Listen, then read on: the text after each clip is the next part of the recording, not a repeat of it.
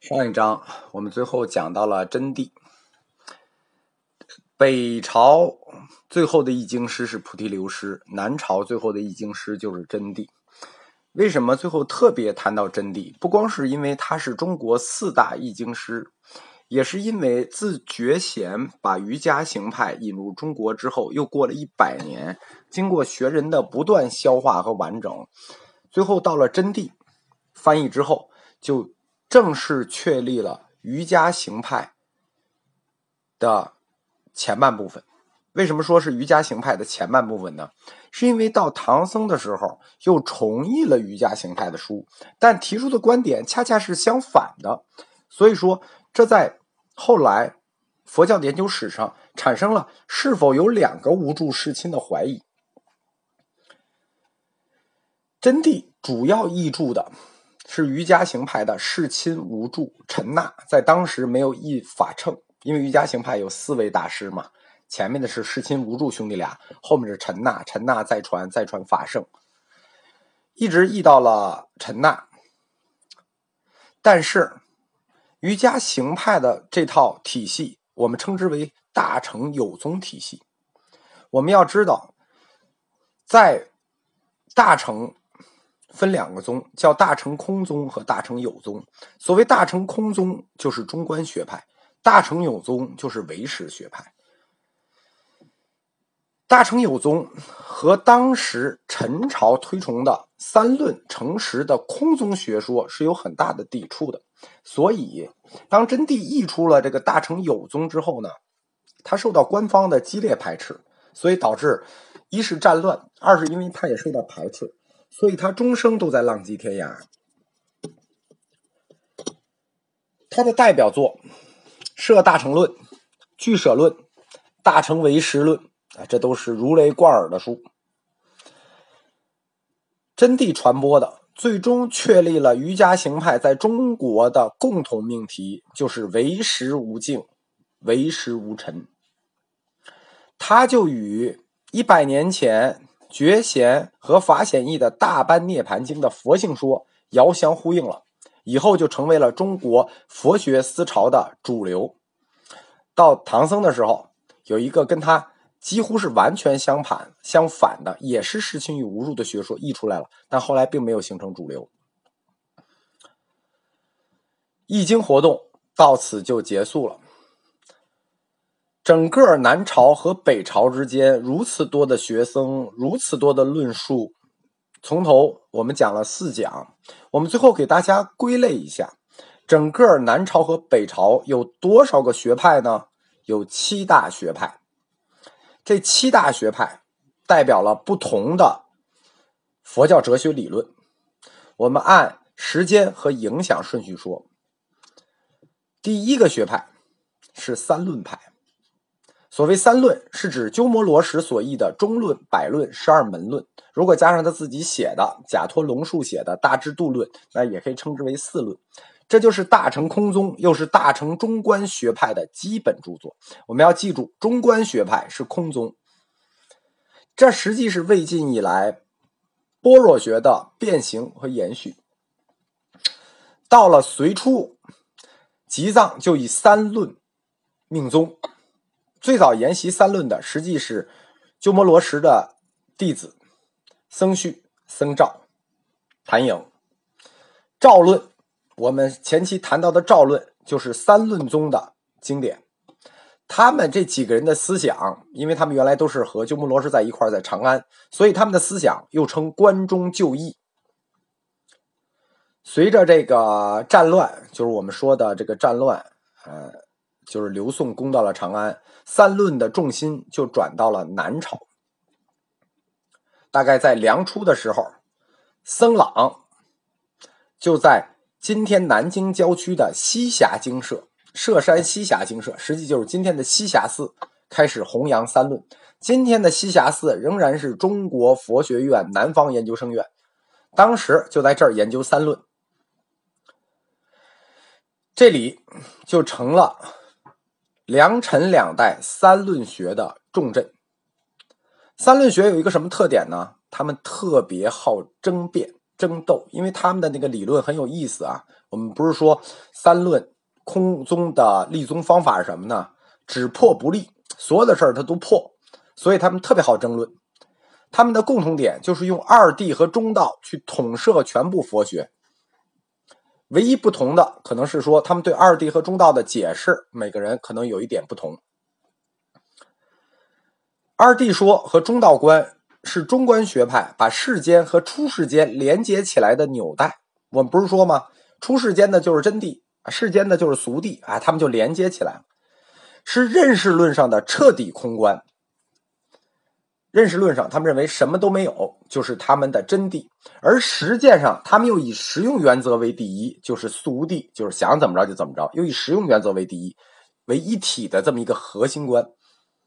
第一个学派就是三论派，第二个学派就是我们说的法显和觉显，在健康译出了《大般尼恒经》之后引起的，叫涅盘学派。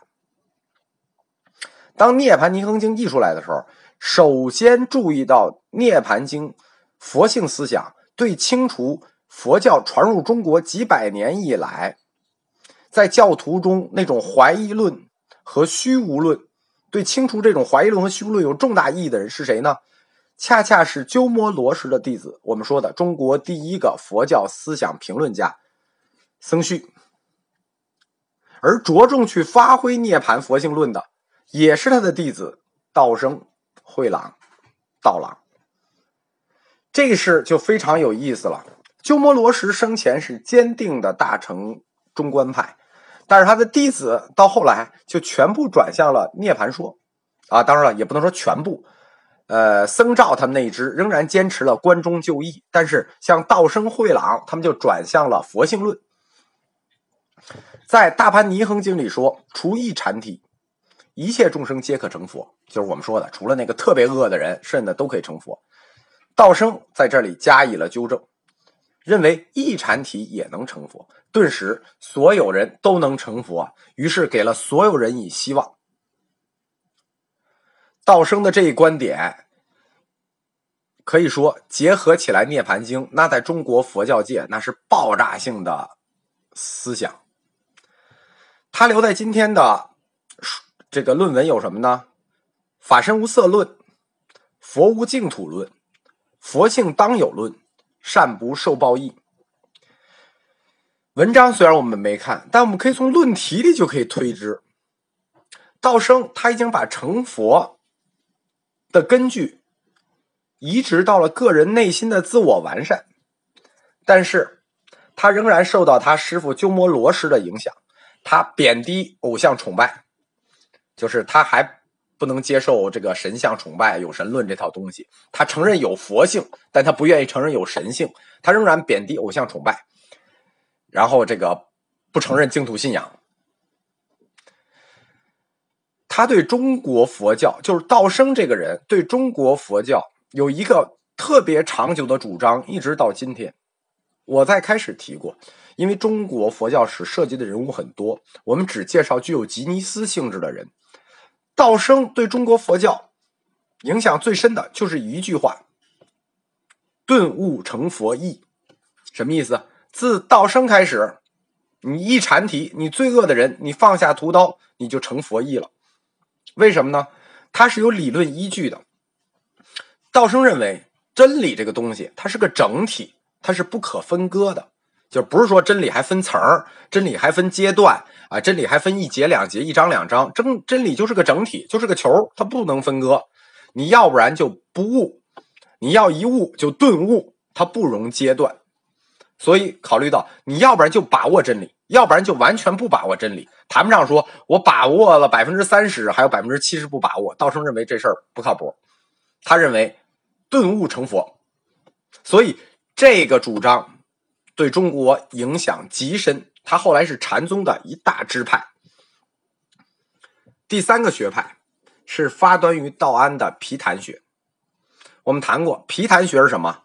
对论，下定义，像字典一样，不再用六家或格义去来解释佛经，而是下定义，是像萨特的《存在与虚无》一样，他拿三分之一的书去给你定义存在。或像斯宾诺莎一样，他每一个要说的词，他都先给你做大量的定义。皮谈就是这么一种定义式的东西。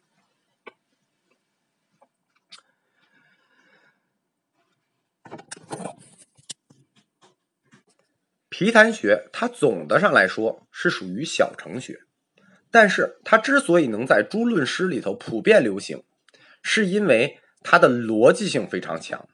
他有很强的说理能力，大家都知道，小乘上座部都是一堆高僧，他们的逻辑学说理能力非常的强，他非常便于去揭示佛教的实际含义。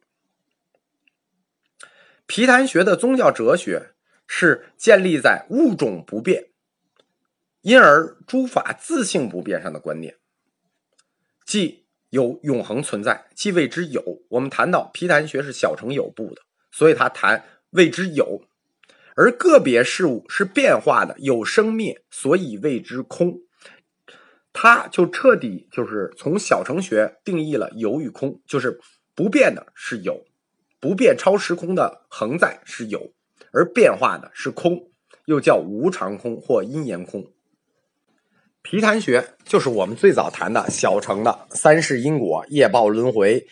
生死神不灭，这些基本的佛家信条，在这里头，我们插一个小故事。《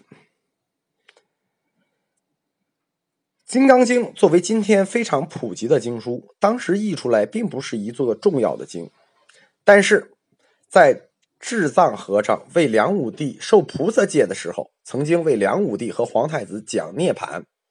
他每次讲经之前诵读《金刚般若经》。作为消灾解难、趋吉化凶的佛教法门，自此以后，《金刚经》在中国就上升成为了俗道上下普及率最高、影响最广的佛典，是从此开始的。这是一个谈到的《金刚经》的小故事，因为它跟《涅盘经》是挨着的，所以我们放在这个地方讲。第四个学派是地论师，我们说过。这个从世亲无著的实地论传进来的，以地论为基础的，就叫地论师。地论师是瑜伽行派的，它本身分为南北二道，但是他们对心性的差别解释很大。前面我们谈过，因为在实地论里头，世亲并没有说明世界的究极本源是阿赖耶识还是自性清净心，所以。历时百年，大家就在争论这个问题。北道地论师把世界的最高本源归结为具有杂染性质的阿赖耶识，就是说这个心有有脏有干净。所谓众生有佛性，是指必须要经历后天的修行熏习，最后才能成佛。所所以当时叫做当场之说，而南道。地论师把世界的最高本源归结为清净阿赖耶识，或者说叫如来藏，就是说我们本来的心是清净的，只要使本来的清净心得以显现，即可成佛，即称为现常之说。这实际后来就隐喻到禅宗的明镜亦非台的故事，到底本心是自性清净的，还是本心是？清净与杂、清净与污染相杂的，这就是南北地论师的一个根本区别。第五个学派是社论师，社论跟地论是相辅相成的。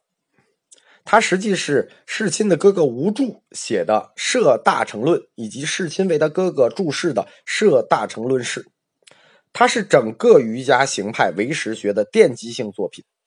主要就在探讨心和心所生成万有的这种机制，因为他认为万有都是心造，那心如何生成万有的机制呢？以及人的认识过程和通过这个认识过程如何修持成佛的道路，由此创造出一套庞大的唯心主义哲学体系。特别是他的八识说，提出阿赖耶识是世界的本体和认识的本源。确立了唯识无尘的世界观，可以说，虽然地论没有讲清最终是自性清净心还是阿赖耶识，但是社论是明确的说了，是阿赖耶识。地论与社论就在全国的这种重新统一的形势下，风靡当时的学界，和佛性论、唯识论最终重合在一起，为隋唐佛教各个宗派的形成形成了理论上的准备。就是后期隋唐各个宗派基本上都是从社论和地论这整合起来理论，各挑一支作为各自的着重点去宣发的，形成了各自的宗派。在这个阶段，佛教的律也逐渐完善起来了。我们说过，佛教一直有两种僧人：律僧和义僧。我们前面谈到的都是佛教义学，佛教里还有一个巨大的分支，就是佛教的律学。所谓佛教的律学，就是戒律。我们谈到在上座部里头，律僧的地位是要高于义僧的，因为任何僧侣集团，他只要掌握了制定戒律和解释戒律的权利，他一定是这个僧团里头地位最高的。只有按照一定的仪式发誓，去接受一定的戒律，才能当僧侣或者当居士，也可以才说是完全意义上的佛教徒。其实早在三国已经有戒律传入内地了。小乘的戒律叫四波罗夷法，大乘菩萨戒也有四波罗夷法。小乘的戒律就是淫、盗、杀、妄语四种行为，以淫罪为首。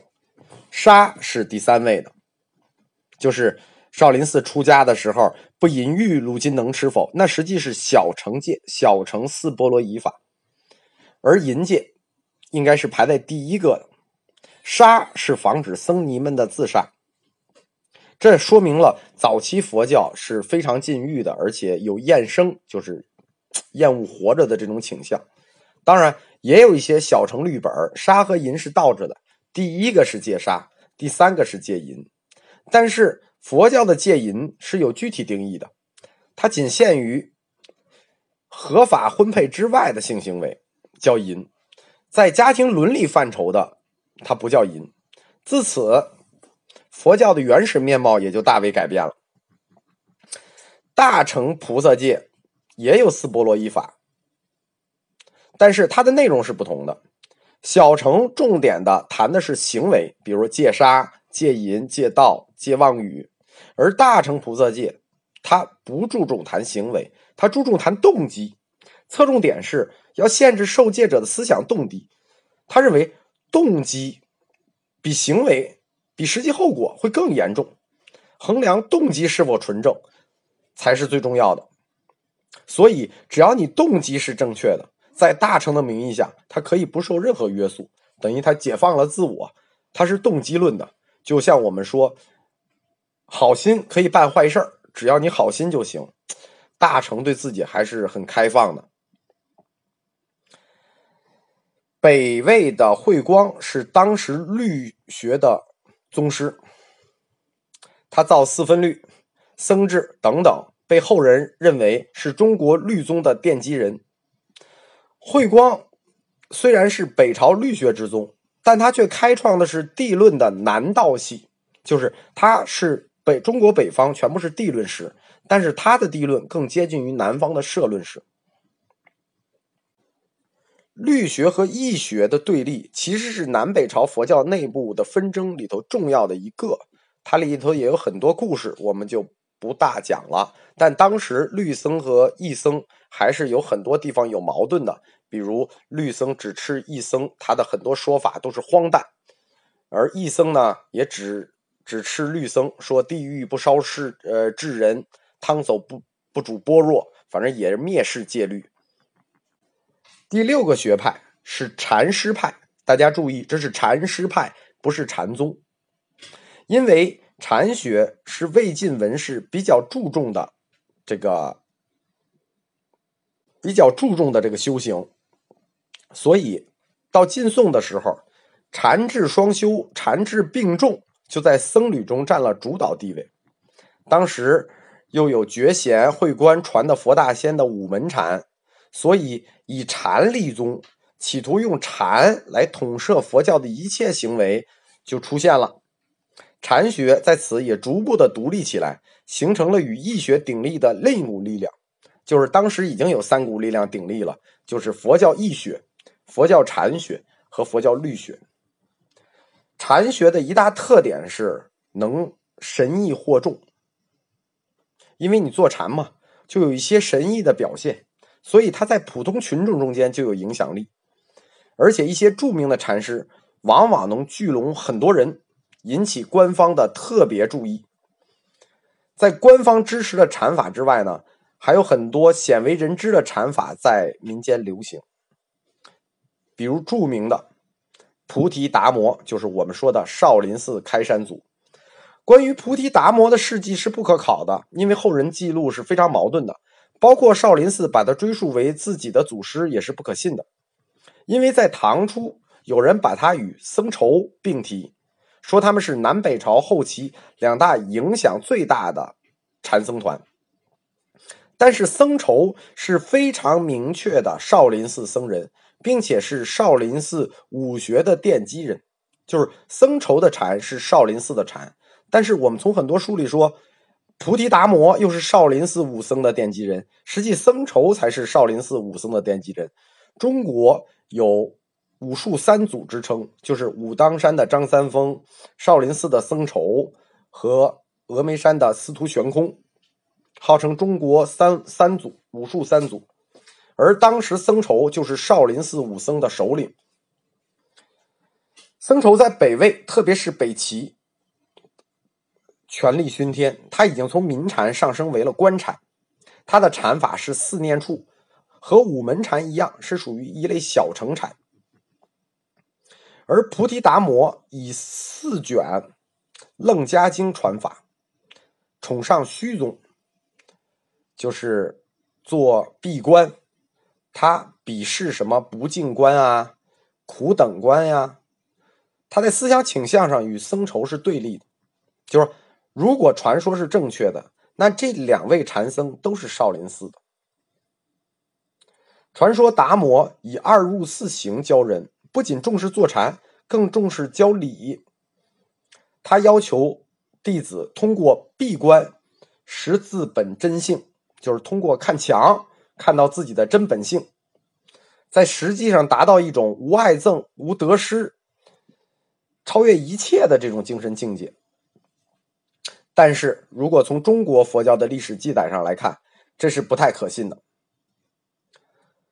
他和他的弟子在北朝活动，但是受到官禅的排斥和迫害，就是说他实际是受到了僧稠的迫害。于是就开始向南流动，成了唐代禅宗的先驱者。有宗派，就肯定有论战。当宗派多了，论战自然就多了。佛教这些宗派不光是内部的论战，它还和当时中国传统文化产生了强烈的交涉。我们知道，在魏汉时期的佛教，它实际是依托于传统文化。都是依托于儒道两家的经典，从里头找到一些佛教应该在中国传播的一些证据。从三国开始，佛教和道教在宗教观上开始分家了。为什么他们要分家呢？因为佛教主张是有生必有死，他的最终理想是无生，就是不再生了；而道教主张的是长寿，以不死为目标，他们的目标就不同。所以他们必然出现分家，而正统的中国儒家思想，实际是始终的佛教传播的主要阻挠力量。因为道教在中国的力量不是很大，在中国知识分子中占统治地位的是儒家思想，它才是真正阻击佛教传播的阻力。所以佛教在祭祖啊、这个尊王啊这些伦理上和政治观念上。都是完全这个顺着儒家学说去讲，所以在中国历史上有一个有趣的现象，就是历来只有儒家对佛教的批判和佛教对这种批判的自我辩解，很少能找到说佛家表达对儒家的不满，因为他知道他是无法挑战整个这个儒家集团的，在东晋以后，佛教开始了在意识形态上的对儒家和道家的贬低。当然了，他有的时候不是明说，他是悄悄的。比如说，这个认为佛教、认为道教和儒教都没有尽善。在南北朝以后，佛教就开始要求成为释道儒三家之首，这是中国文化史上的一个显著特点。就是从南北朝以后，佛教认为它应该居于三教的统治地位，但是这在大江南北的表现是不同的。在中国南方，第一次开展释道儒三家论战的是慧远。慧远他非常的投机取巧，因为他是集释道儒三家学问于一身的。他用的是一个大成对付小成的路子，就是大乘佛教最早是怎么对付小乘的呢？他首先从起名字上，他就开始对付小乘，你小我大。所以慧远说，原来我们中国把佛教称为外来教，而自己的儒教是内教，但是从慧远开始。他把佛教认为是内道，而儒家是外道。谈到内外之道可合也，实际上不是想说内外之道可合也，他是想认为佛家才是内道，儒家是外道，就拿出了当年大乘对付小乘的那套起名思路。慧远本人他在宗教观上的主要创造，就是明确了神不灭论。当神不灭。灵魂不灭的时候，就引入了佛教的轮回体系。其实慧远的思想根源是什么呢？还是儒家的祖先崇拜和积善积恶之说。